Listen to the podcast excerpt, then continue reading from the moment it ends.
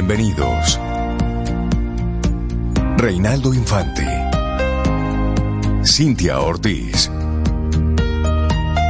Sobeida Ramírez. En Camino al Sol.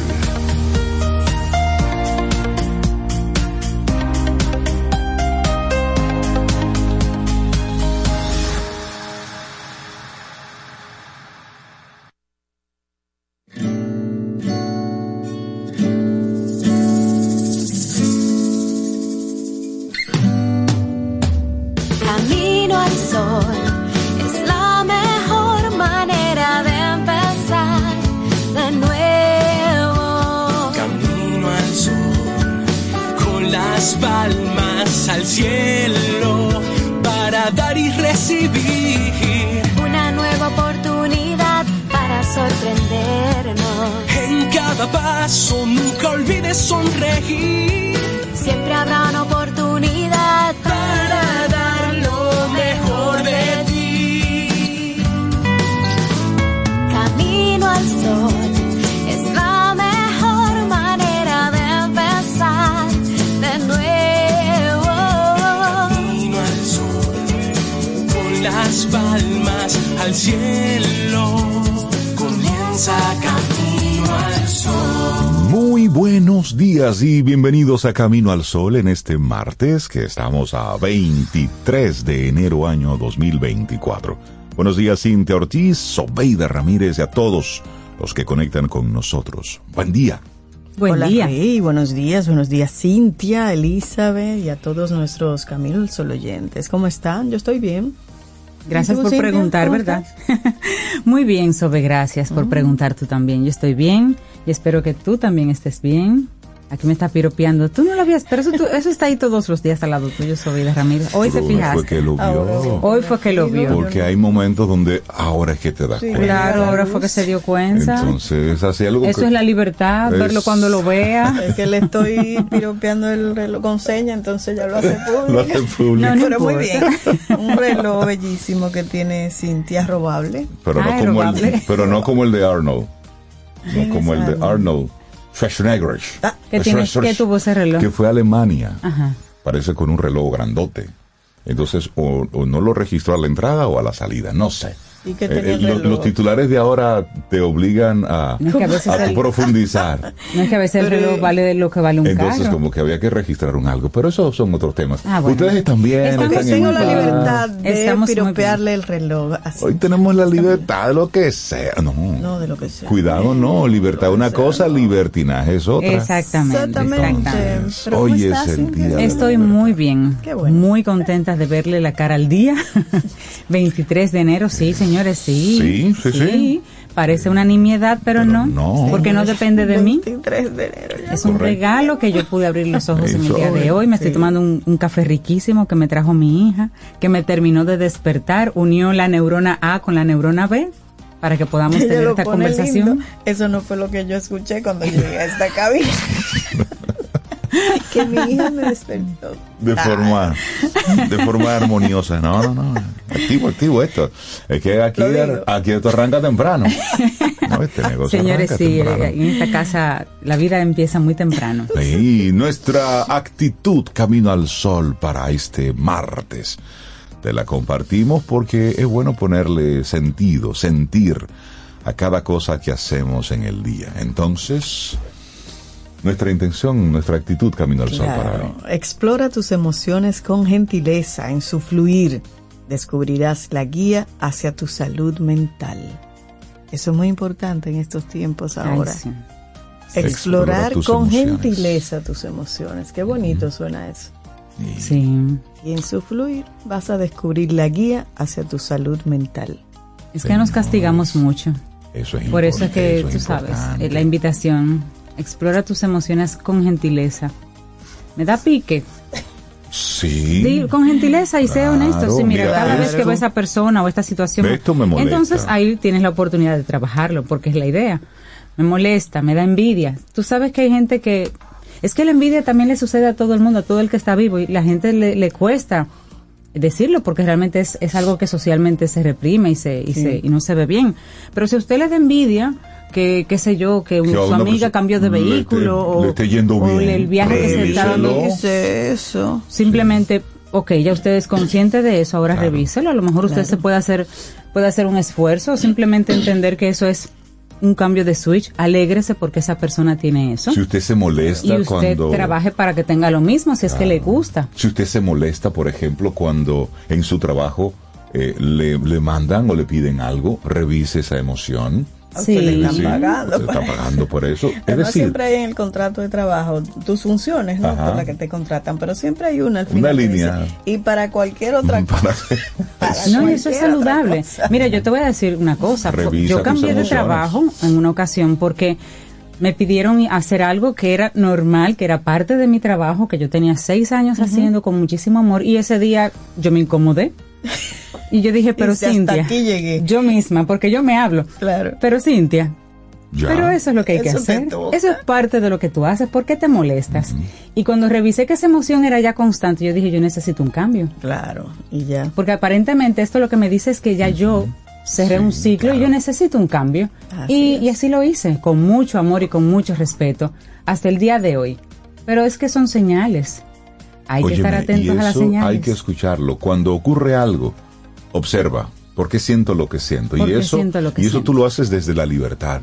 Y eso tú lo haces Ay, sí. precisamente porque cuando tú tienes esa opción de revisar, ¿por qué me siento así al respecto? Y puedes hacer algo al respecto, ahí es donde tú valoras la libertad. Correcto. Así es. Hoy que es precisamente el Día Mundial de la Libertad, 23 de enero, se celebra este día con la finalidad de enaltecer la importancia de este derecho universal. La libertad, concebida como un derecho humano fundamental de las personas, referido a la facultad de los individuos para elegir su forma de vivir, pensar y actuar en la sociedad de forma responsable, sin coerciones ni obligaciones. Y mire, usted lo dice, nos escuchamos aquí y lo damos por sentado, pero hay países, hay lugares donde no están así, hay familias donde no están así, hay espacios de, de convivencia donde no están así. Hay países donde no están así. Y lo más terrible es lo que tú dices, Rey, espacios de convivencia donde no hay libertad, donde no hay ni ninguno de los miembros es capaz de, de- de asumir porque ese derecho, porque es un derecho que usted tiene. Pero como decía Rey ahorita, no confundir libertad con libertinaje, que a veces pasa eso también. Uno se pasa como de contento y cree que libertad de hacer y deshacer en cualquier momento, en cualquier circunstancia, desde cualquier eh, lugar que uno esté. Y no, la, la, la libertad conlleva responsabilidad también. Es así. Van juntas, Es van así. juntas. Y con esta celebración del Día Mundial de la Libertad, se pretende resaltar esta modalidad de pensamiento y de acción de vital importancia para los individuos y para las sociedades de todo el mundo. ¿Y por qué se escogió esta fecha? Bueno, está relacionada con algunos hechos relevantes que acontecieron en nombre de la libertad, venciendo a la esclavitud y la opresión. Uno de ellos, por ejemplo, fue un evento el 23 de enero, pero de 1954. Unos 22.000 prisioneros de guerra chinos soldados de los ejércitos comunistas chinos y coreano apresados en Taiwán no quisieron ser repatriados a su país. Ganaron su libertad gracias al trabajo en conjunto en la zona de guerra de Corea. Por otra parte, en Venezuela se suscitó un hecho histórico un 23 de enero también, en 1958, cuando se conformó una unión cívico-militar con la participación del pueblo venezolano para derrocar la dictadura militar del general de entonces Marcos Pérez Jiménez, que regía en el país. Entonces, como esos dos hechos, amén de algunos otros por ahí, pero esos dos hechos como relevantes se tomaron como coincidencias para que el 23 de enero fuera el Día Mundial de la Libertad. Y hay otros días que se van celebrando y conmemorando durante todo el año que nos recuerdan este, este sentir, esta emocionalidad. Está el Día Mundial de la Libertad de Expresión de Pensamiento, también el Día Internacional del Laicismo y la Libertad de Conciencia, también el Día Internacional de la Abolición de la Esclavitud, el Día Internacional para las Víctimas de Esclavitud y Trata de Esclavos, el Día Internacional contra la Esclavitud Infantil, el Día de los Derechos Humanos, el Día Mundial de la Libertad de Prensa. Son días que se van celebrando en todo el transcurso del año, que hacen llamar y poner de nuevo sobre la mesa este tema que es tan importante, que cuando tú vives en libertad, pues como que no lo echas de menos. No Entiendes que la- es así. no le da la No le das la importancia. importancia. Pero cuando te falta, cuando eres un privado de libertad por, por temas políticos, por temas ideológicos, Hasta religiosos. En religiosos, algunos casos. claro, entonces ahí, ah, levantar bandera. Sí, Así mira. que hoy vamos a ir enfocando distintos temas en esa misma línea. Así es, y me voy a tomar la libertad en nombre de los tres Y de la libertad y de misma. la libertad misma de saludar a Mili y a Shaoni.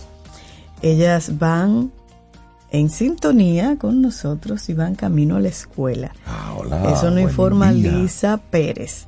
Así es que muchísimas gracias. Esas tres personas que van escuchando Camino al Sol, Mili y Shaoni, gracias por su sintonía. Un Buenos abrazo, días. un abrazo. Para Y la a Lisa escuela también. Así es, arrancamos nuestro programa. Son las 7:11 minutos en la mañana de este martes que estamos a 23 de enero. ¿Ustedes han escuchado a Joan Manuel Serrat cantando salsa? Ah, ¿Se imaginan sí. ustedes Joan Manuel Serrat cantando salsa? Bueno, pues Cintia lo ha escuchado y si, y si no lo ha escuchado alguien, ahí les va. Para la libertad de ese poema de Miguel Hernández, la voz de Joan Manuel Serrat Hermoso. y Rubén Blades, Hermoso. o Blades, como qué, usted le qué quiera buena decir. junta en Sí. libertad. Sí. Lindo día. para la libertad. Sangro, lucho, pervivo para la libertad. Mis ojos y mis manos, como un árbol carnal, generoso y cautivo, doy a los cirujanos. para la libertad. Siento más corazones que arenas en mi pecho. Dan espuma a mis venas y entro en los hospitales y entro en los algodones, como en las azucenas. Porque donde unas cuencas vacías amanezcan, ella pondrá dos piedras de futura mirada. y hará que nuevos brazos y nuevas piernas crezcan en la carne talada. Retoñarán aladas de sabias sin otoño, reliquias de mi cuerpo que pierdo en cada herida. Porque soy como el árbol talado que retoño y aún tengo la vida.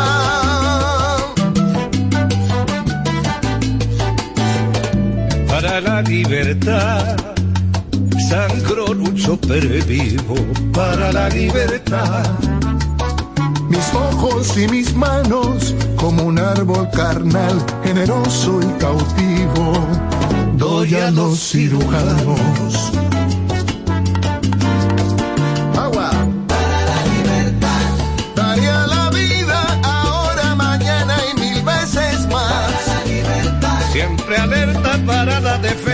De su posibilidad.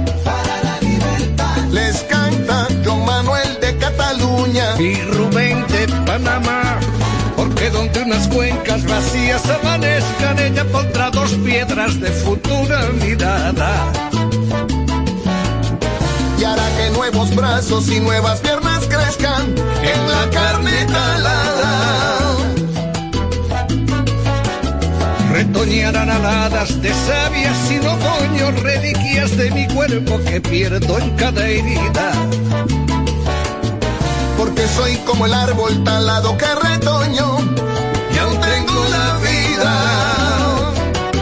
Y aún tengo la vida.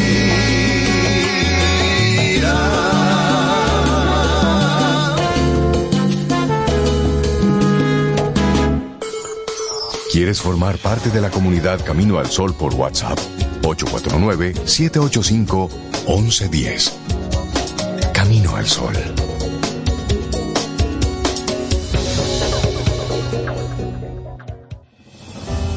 La Fundación Renacer te invita a la vigésimo novena jornada dominico-americana de cirugía reconstructiva y la vigésimo segunda jornada de cirugía reconstructiva de pabellón auricular, a celebrarse del 4 al 9 de febrero en el Hospital Docente Universitario Padre Villini. Los tipos de cirugías que se estarán realizando son paladar y labio hendido, contracturas por quemaduras, deformidades de manos y pies y cirugía reconstructiva de pabellón auricular. Domingo 4 de febrero, día único de evaluación de los pacientes estas jornadas médicas son totalmente gratis. Del 4 al 9 de febrero, vigésimo novena jornada dominico-americana de cirugía reconstructiva y la vigésimo segunda jornada de cirugía reconstructiva de pabellón auricular. Para más información puedes llamar al teléfono 829-206-0009. Organiza Fundación Renacer en el Hospital Docente Padre Villini. Tomémonos un café. Disfrutemos nuestra mañana con Rey, Cintia, Soveida, en camino al sol. Jugosas, sabrosas, tiernas y frescas. Así describen nuestras carnes en Supermercados Nacional. Detrás de un gran producto siempre hay una gran historia. Nos unimos a decenas de productores locales que crían con orgullo el mejor ganado dominicano, pasando por la más moderna planta procesadora del Caribe con procesos naturales, cuidando el más mínimo detalle para que cada corte llegue a nuestras tiendas con la calidad única que nos caracteriza. Porque lo que hacemos detrás de cada corte hace la gran diferencia. Supermercados Nacional. Ten un buen día, un buen despertar. Hola. Esto es Camino al Sol. Camino al Sol.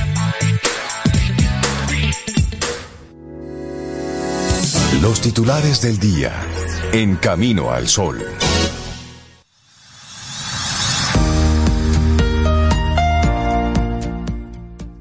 Y si estás sintonizando ahora, te recordamos nuestra actitud Camino al Sol. Explora tus emociones con gentileza y en su fluir descubrirás la guía hacia tu salud mental. Entonces, la primera frase que queremos compartirte es de Isabel Allende, autora. Dice, la resiliencia está arraigada en nuestra cultura. Busquemos ayuda cuando sea necesario. La fortaleza no está en el silencio, sino en la apertura. Bien, así arrancamos este, este programa con frases que nos invitan a reflexionar. Son las 7:17 minutos en la mañana de este martes. Algunos de los titulares que recoge la prensa para hoy. Bueno, arrancamos con el caso de la torre de Piantini, donde el francés Georges Antoine Thevenet podría enfrentar una pena de hasta, wow, 30 años de cárcel si es encontrado culpable por la violación de los artículos 295, 301 y 302 del Código Penal, por los cuales está siendo investigado por el Ministerio Público. Thevenet fue arrestado este lunes tras supuestamente haber fumigado un apartamento ubicado en el noveno piso en la Torre da Silva 3 en Piantini, en el Distrito Nacional, que provocó la muerte de una mujer y su bebé y la intoxicación de otras tres personas. El órgano acusador entiende que fue un hecho voluntario de parte de Thevenet al utilizar la sustancia fosfuro de aluminio que es altamente tóxica y que se emplea en procesos agrícolas. El Ministerio Público informó que en las próximas horas solicitará prisión preventiva contra el acusado en la Oficina Judicial de Servicios de Atención Permanente del Distrito Nacional.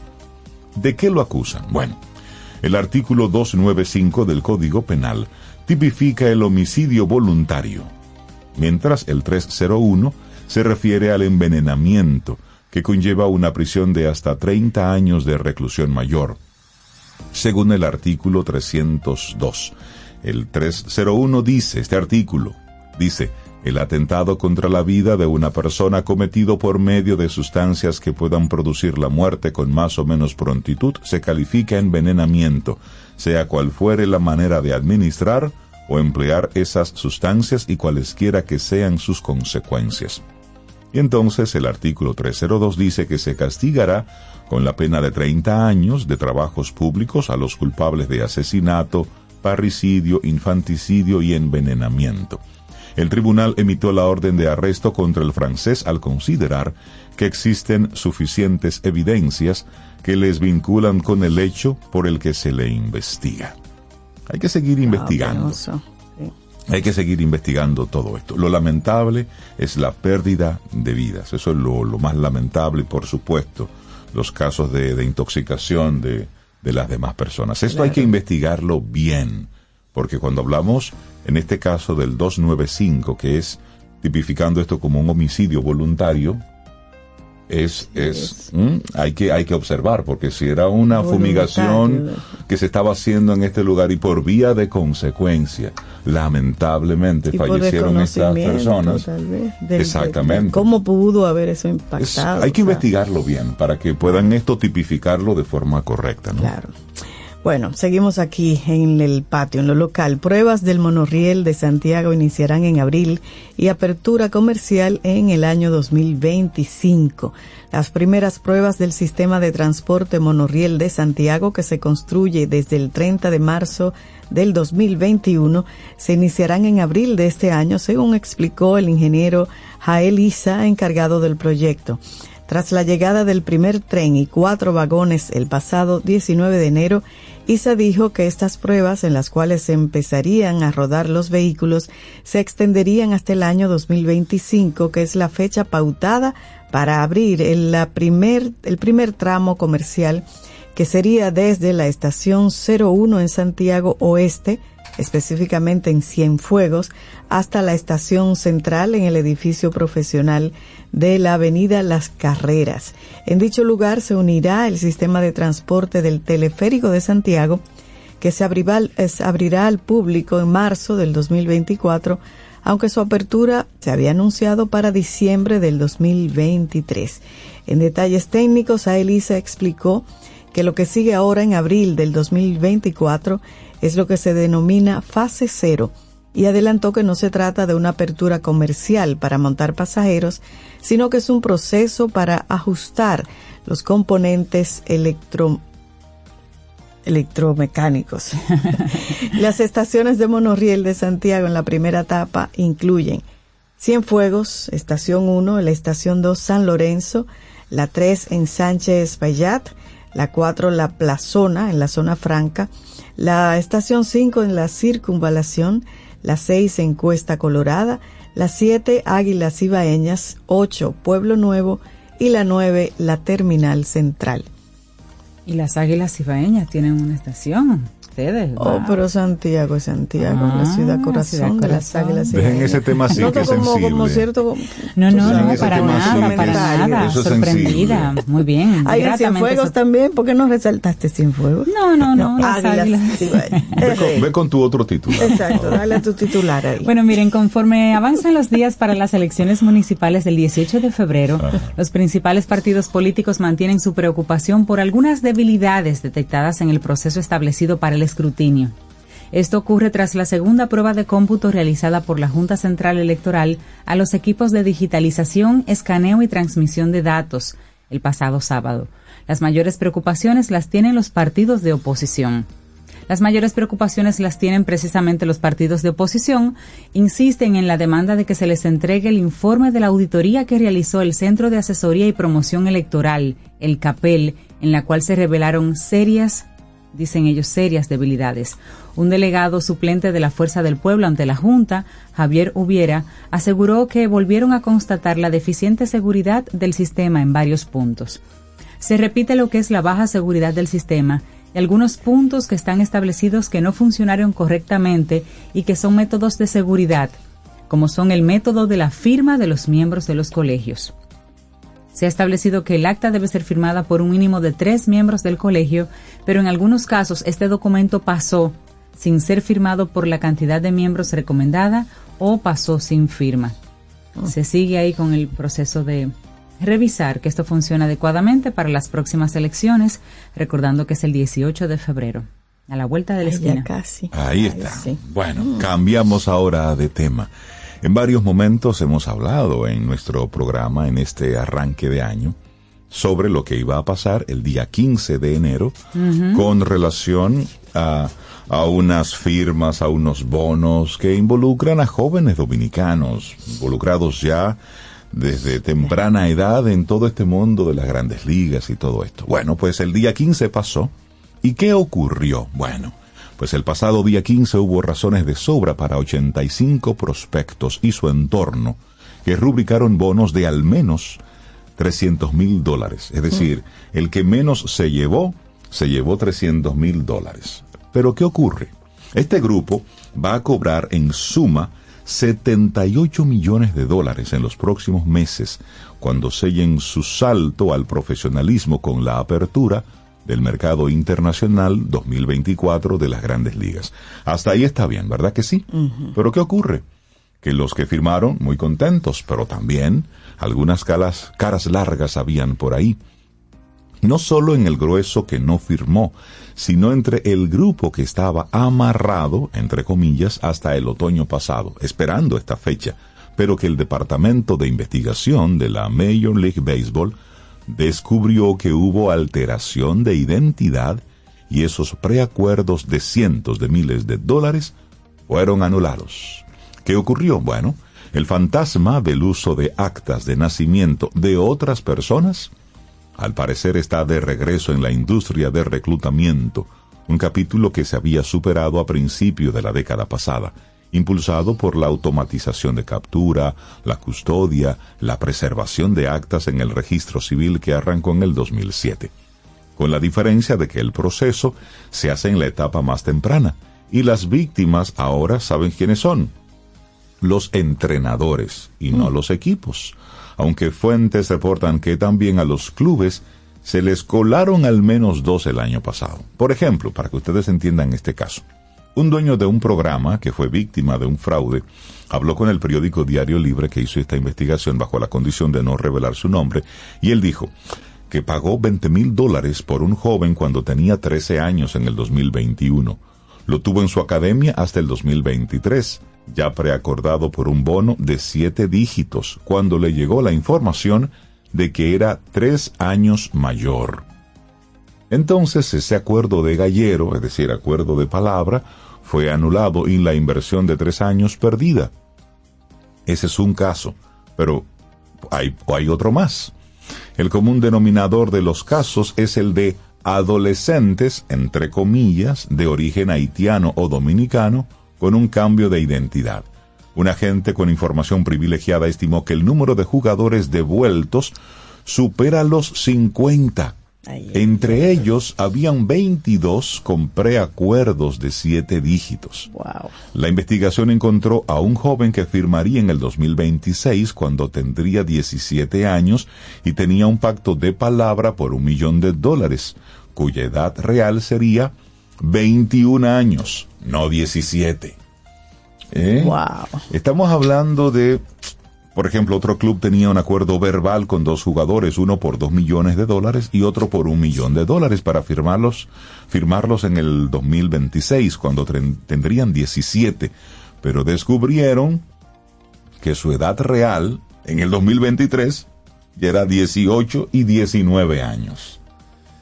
Bueno. Mira, a veces eh, Es- la angurria, porque no hay Sí, otra sí, sí, como... sí, porque mira, Es hacerle daño además a esos Claro, muchachos. pero ahí también, ¿sabe quién tiene mucha responsabilidad?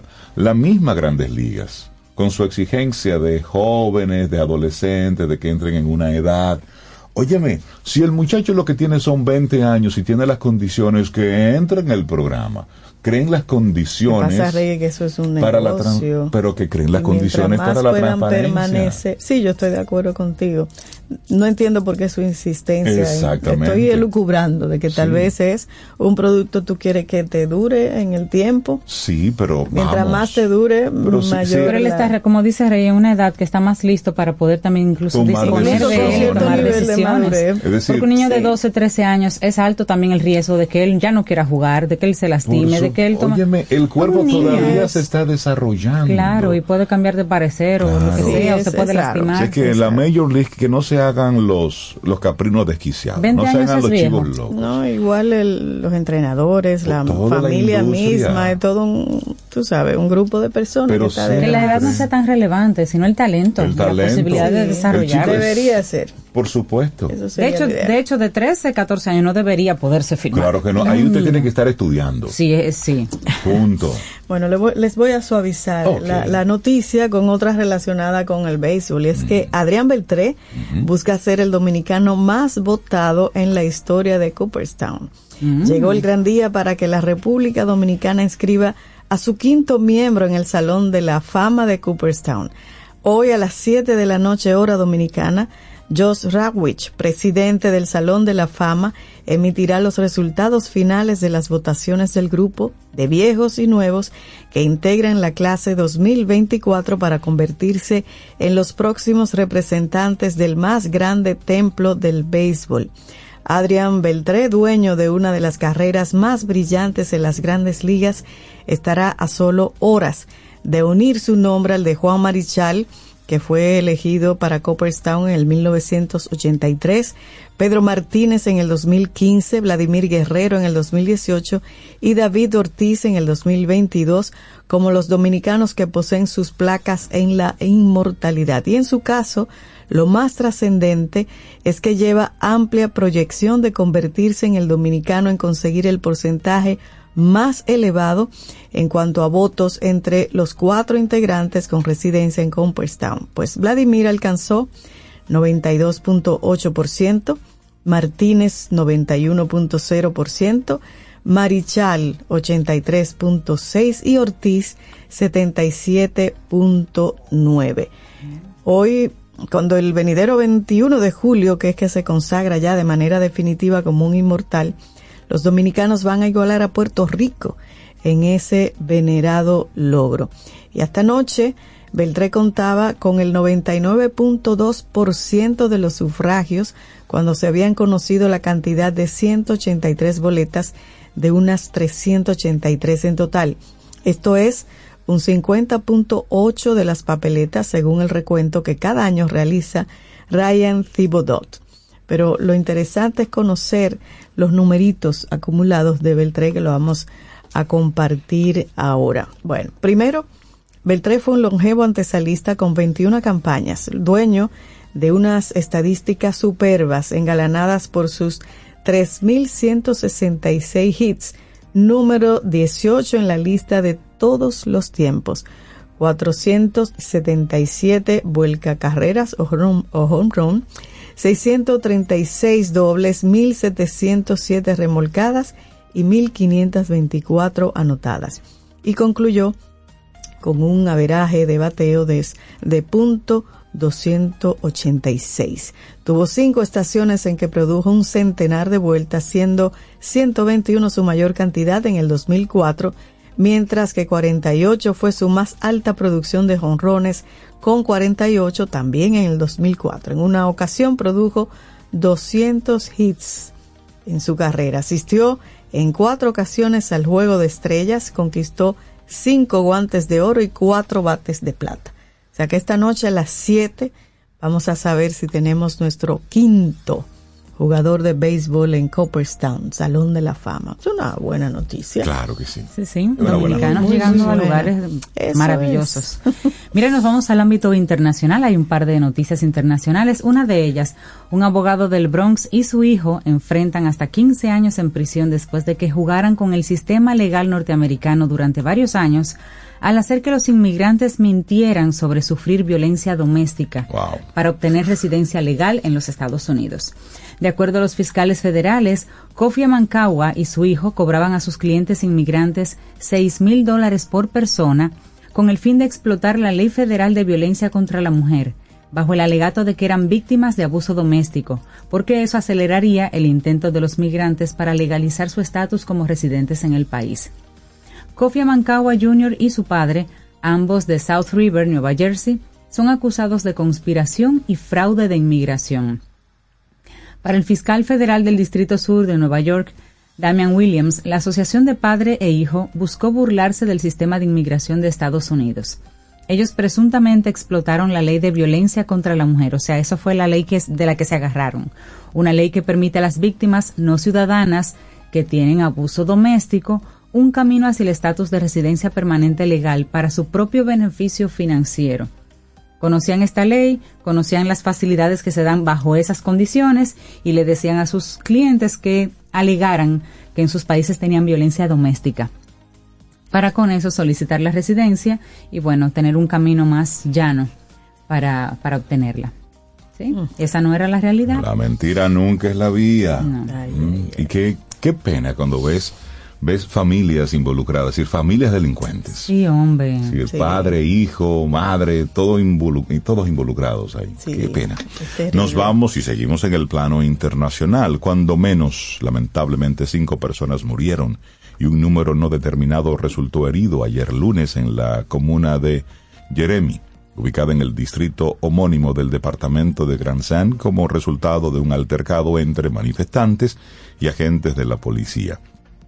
El diario digital Gazette IT News dio a conocer un despacho del corresponsal Eventi, Eveni Montina a través del programa Le Rendezvous, dando cuenta del suceso. Se informa de esta, que es una situación muy presenta, muy, muy tensa en Haití. Y bueno, ahí están hablando de las distintas manifestaciones que se están realizando en Haití. Desde que llegó Guy Philippe, Haití no ha hecho más que estar en un punto álgido cada vez más. Y lo que buscan es que Henry eh, deje la posición Así del es. primer ministro que se vence ahora el 7 de febrero. Pero parece que él no está en eso. Bueno, eso está complicado. Sí, sí, así es. Bueno, Israel ha hecho una pro- propuesta de tregua de dos meses en la guerra de Gaza a cambio de que jamás libere a los rehenes aún retenidos en la franja. Eso informó ayer lunes el medio israelí Walla, que citó a dos altos cargos israelitas israelíes. Bueno, según este digital informativo, con acceso a fuentes de alto rango entre autoridades israelíes, el gobierno de Benjamin Netanyahu ha enviado a Egipto y Qatar, principales mediadores, una proposición que plantea un alto al fuego en el enclave de unos dos meses de duración a cambio de la puesta en libertad de los cautivos. También incluiría un intercambio por presos palestinos que serían liberados. Israel calcula que unos 136 rehenes israelíes, incluidos unos 25 muertos, siguen detenidos, retenidos en la franja y los últimos días sus familias aumentaron las protestas ante Netanyahu para que llegue a un pacto y tome medidas para su liberación. El primer ministro se mostraba reacio a un acuerdo con Hamas y abogó por la vía de presión militar como forma para lograr la libertad. F consultó a la oficina del jefe de gobierno israelí sobre la propuesta de tregua y está a la espera de respuesta. Según Walla, la propuesta de Israel es la de mayor peso desde que estalló la guerra con Hamas el 7 de octubre, aunque limita su oferta de alto al fuego a los dos meses y no se adhiere a la exigencia del grupo islamista de que cese por completo su ofensiva militar. Bueno, y ya alerta por entrada de armas de uso exclusivo del ejército de Estados Unidos. Rápidamente, el gobierno de Andrés Manuel López Obrador ha presentado dos demandas en contra de empresas fabricantes y distribuidoras de armas de Estados Unidos. Ellos dijeron ayer que están alarmados porque armas de uso exclusivo del ejército de Estados Unidos está entrando a México en medio de una vorágine de violencia ligada al crimen organizado. La Secretaría de la Defensa alertó a los Estados Unidos sobre armas que están entrando que son de uso exclusivo del ejército norteamericano y es muy urgente que se haga una investigación al respecto. Esto fueron palabras de la canciller Alicia Bárcena en una conferencia de prensa sin dar todavía mayores detalles. Y así cerramos este momentito de información. Muchas son, son feas, terribles. Sí. Nos toca a nosotros poner nuestro granito de arena para que sea distinto. Así es. Seguimos con música y esto da como mucha energía. Queen siempre es una buena opción. I want to break free. A propósito del Día de la- Libertad. ¿no? Eso. Ve, Sí, seguimos.